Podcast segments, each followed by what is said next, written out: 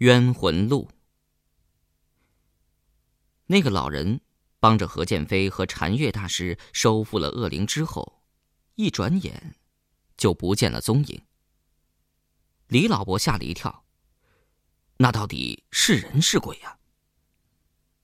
禅月大师双手合十，善哉善哉，这才突然想起，当年自己年幼时。随侍师傅身旁，曾经有一位道士前来切磋法术。师傅说，此人是道界中第一高手，曾在清朝末年收复百年不遇的一个厉鬼。他日如果相见，须以师伯敬称。想到这儿，禅月大师连忙朝天仰祝道：“弟子谢师伯洪恩。”禅月大师松了一口气。回头一看，见两个人都吓得呆了。禅月大师连忙弄了点镇魂水给李老伯灌了下去。转眼看何建飞的时候，却见他眼睛睁得大大的，眼珠凝住不动，一片迷茫，不像是被吓到了。禅月大师连忙推他：“喂，师弟，你怎么了？”何建飞。这才慢慢的回过神来，半晌长叹一声：“唉，我想，我已经猜到阿强的死因了。”在旁边的李老伯听了大惊失色：“真的？什么？”何建飞没有搭话，径直的向那座神像走去，用力的推开他，从下面捡起了一本满是灰尘的日记本。李老伯连忙抢上去翻看，不由惊呼：“这，这是阿强的笔记。这个厉鬼，怎么会有阿强的日记呢？”何建飞只是用十分凄惨的神色看着他，缓缓的说：“真是荒唐至极呀！你绝对想不到，李老伯，我当初也没想到会是这样。对你来说。”实在是太残忍了。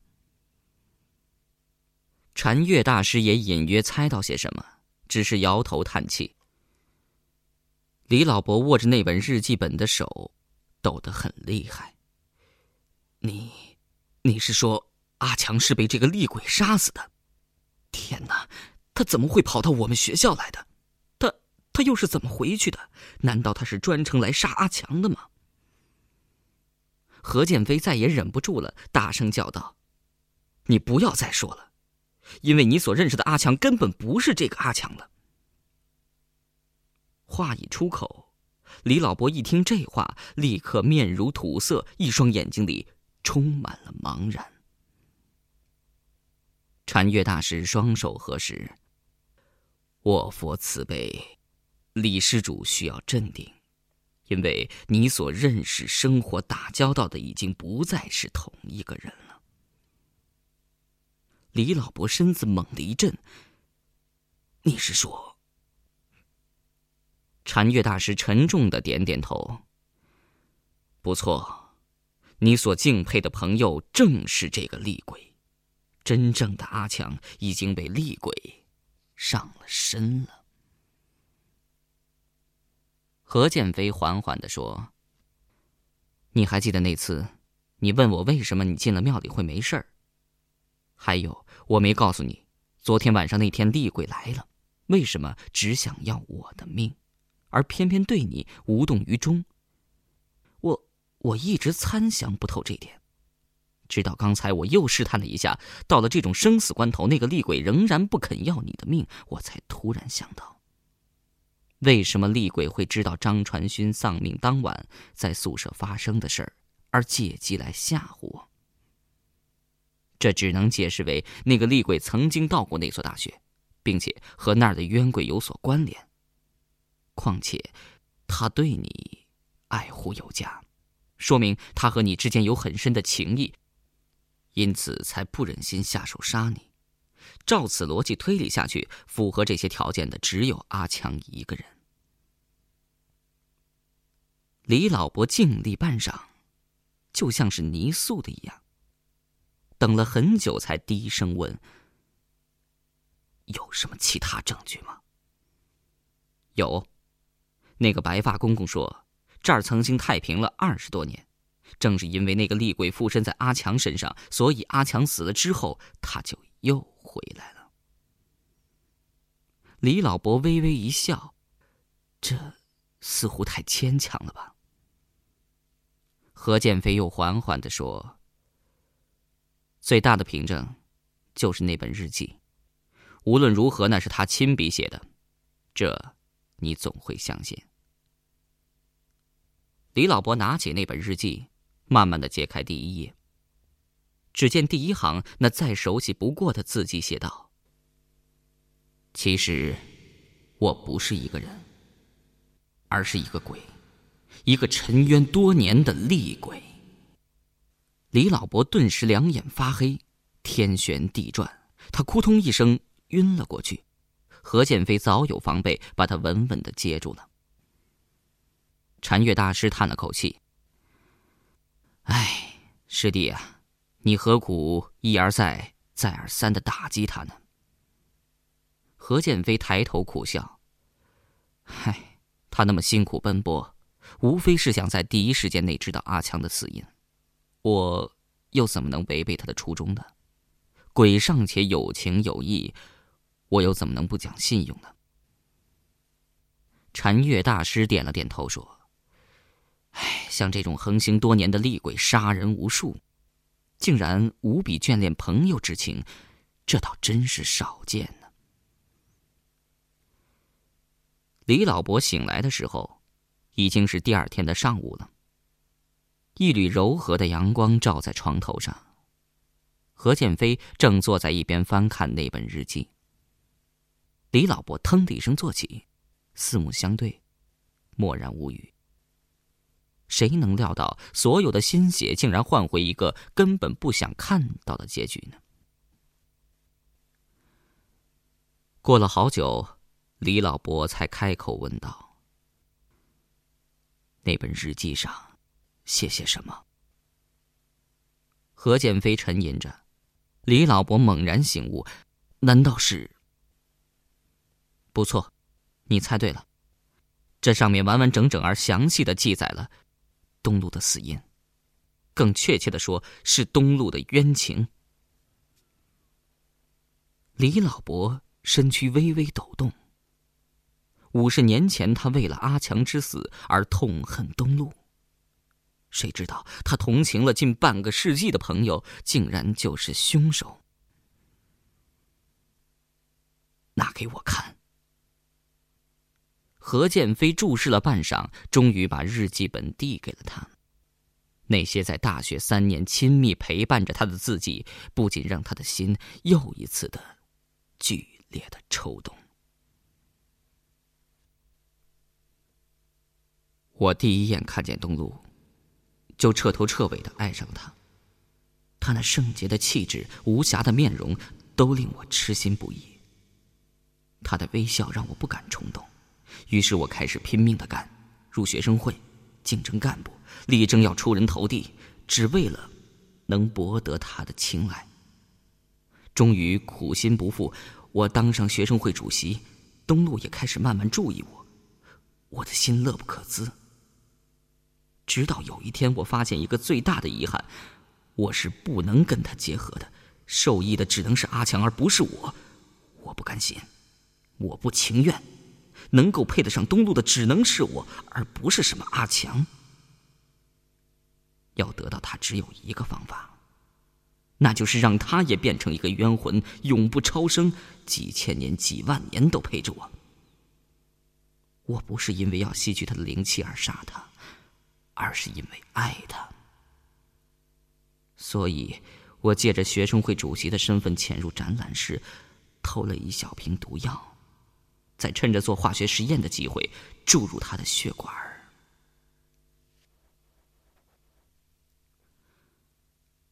李老婆把手一扬，把日记本远远的丢了出去。天哪，为什么世间最残酷的游戏要由我来承受？何建飞安详的说：“看下去吧，下面是写你的。”李老伯疑惑的看向何建飞，说：“他，他写我什么？污蔑，或是谩骂？你不该这么说他，他还是你的大恩人呢。”说完，何建飞过去将日记本又重新捡起了，递给李老伯。李老伯半信半疑的再次翻开日记，只见上面清晰的说着：“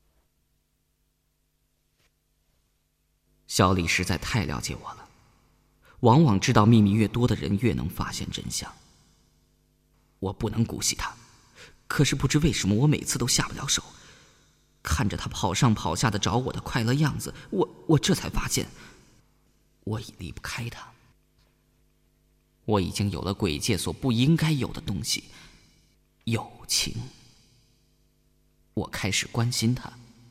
因为一百多年来，包括我在世时，都没有人对我如此的真挚，如此热诚。我发现有股冤气绕着他，不知是哪个孤魂野鬼想夺他的命。我趁他熟睡之际赶跑了那股怨气，可他却醒了。唉，到底是让他发现了我有法术，这个秘密恐怕瞒不了多久。我要加快杀东路的步伐才行。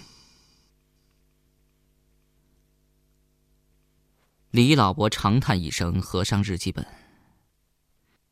就凭这本日记，足以让我结束自己的性命。不，那你是自作多情。他对东都的爱是残忍的，但他可没有叫你也下去陪他。他对你的感情却是正常的。李老伯扬了扬手中的日记本。他杀东路也罢了。干嘛还扯上一班二十三人？这，这他可没说清楚啊。何建飞又笑，这可不能怪他了，这不关他的事。李老伯随即愕然，不关他的事？难道关我的事？何建飞没有回答他的问题，反而问道：“护石宝座这件事儿，是谁告诉你的？”李老伯脱口而出：“是阿强。”话一出口，他就知道自己说错了，连忙又改回来：“呃，不是那个厉鬼。”李老伯，您又错了，那个才是真正的阿强。李老伯顿时如同坠入五层云雾一般，茫然不解：“那，你你又说？”厉鬼上身，不代表他取代了阿强的灵魂。其实阿强的真正灵魂仍然是存在的，只是他受到长期的压抑，无法独立出来活动。一直到考上大学之后，当阿强面对孙中山雕像时，由于浩然正气很大的压制了厉鬼的能力，因而阿强的灵魂得以二十年来第一次苏醒。苏醒之后的阿强灵魂与厉鬼并存。尽管仍然无法独立的支配肉体，但是已经有了自己的意识，并且在吸收孙中山正气之后，能有短暂的一段时间支配自己的肉体。而厉鬼显然没有注意到这一点，他为了尽快实行他的计划，有时不得已要从肉体中拖出来，这给了阿强灵魂以更大的活动空间。阿强的灵魂知晓了这个恶毒的计划之后，想尽全力阻止，但终究是来迟了一步。这里面关系很复杂，李老伯，您听得懂吗？李老伯低低的说：“实在是太复杂了，但是那二十三个人之死又又是怎么回事啊？这应该是后话了，我先跟你说明一点。”就是厉鬼若要上身，必须同这个人进行长期的熟悉和接触。后悔莫及的阿强灵魂决意牺牲自己来阻止厉鬼，但又怕他会出来谋害其他人，治标不如治本。阿强想到了一个最笨的方法，或许是有高人告诉过他，也是一个相当狠绝有效的办法——二十三童子阵。也就是用二十三人的血光重创厉鬼。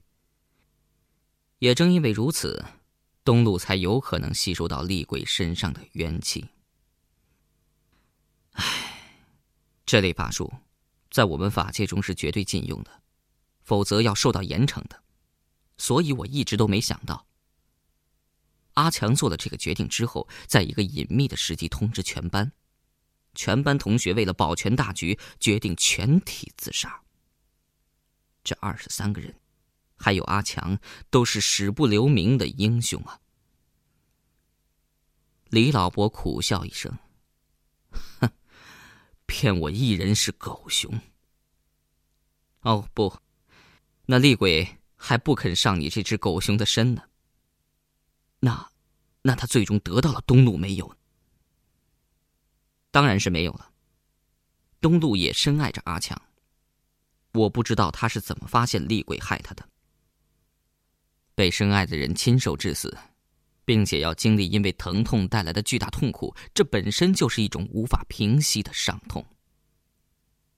东路由于无比的怨恨和不甘心成为一个冤魂，并且借死的一刹那尽力吸了最后一口气，吸收了那厉鬼的相当一部分元气，元气反而也超过了厉鬼。这是厉鬼所没有预料到的，他自己也因此元气大伤。为了得到东路，压住他的怨气，厉鬼只好回到以前栖息的庙祠，继续养精蓄锐。李老伯双手捂住脸说：“我真希望这一切不过只是个噩梦，当明天太阳升起的时候，所有的记忆都烟消云散呢。”何建飞怜悯的看着他，换作是我。也一时难以承受如此的结局啊！你是那千亿分之一的不幸者。李老伯放开了双手。我能和阿强，啊不，那厉鬼说说话吗？何建飞起身，跟我来吧。我让师兄留下，就是为了能让你跟他对话，请你说服他向东路前辈解释整个事件的经过。李老伯颓然下床。如果他还视我为朋友的话，等到再次见到那个紫金博鱼时，李老伯的声音不由得哽咽起来，一时之间不知叫他什么为好，憋了半天才吐出那么一句话：“这，呃这位先生。”薄雨里传出那个熟悉的声音：“是小李吧？你还是叫我阿强吧，我习惯你叫我阿强。”此言一出，李老伯忍不住满眶泪水。阿强，你真是傻的，大笨蛋！你明知道不能和那个女人一起，干嘛还要那么做？如果你一直好好的生活下去，我们不就永远都是好朋友了吗？那个声音悠悠的传来：“你才是个大傻瓜呢，小李！既然已经知道了我是一个厉鬼，你居然还想和我做朋友？你不怕我害你吗？你不会，我知道你不会。我所认识的阿强和我是性命相交的铁杆哥们儿，你在我心目中永远是钦佩的对象。我让你承受如此惨痛的事实，你难道就不恨我吗？”我我恨你干什么？你教了我这么多，又救了我一次，领你的恩，承你的情，就算要千刀万剐，也不敢有怨言呢。哈哈哈，好一个不敢有怨言！我算没白交你这位朋友，就是魂消魄灭，也值。阿强那笑声一如往昔的豪爽。李老伯再也克制不住心中汹涌起伏的情感，伏地大声哭泣。阿强，我我只求你最后一件事。你说吧，有哪件事你求我，我没做到的？是东东路，向他解释是吧？哎，经过这么多年，他一直耿耿于怀，始终不肯回心转意。算了，我也算了，到最后能为朋友两肋插刀，也算有一个完美的句号了。李老伯嚎啕大哭，磕头滴血，直到何建飞强行的把他拉了起来。人和鬼之间的真挚情感，甚至都超过了人世间。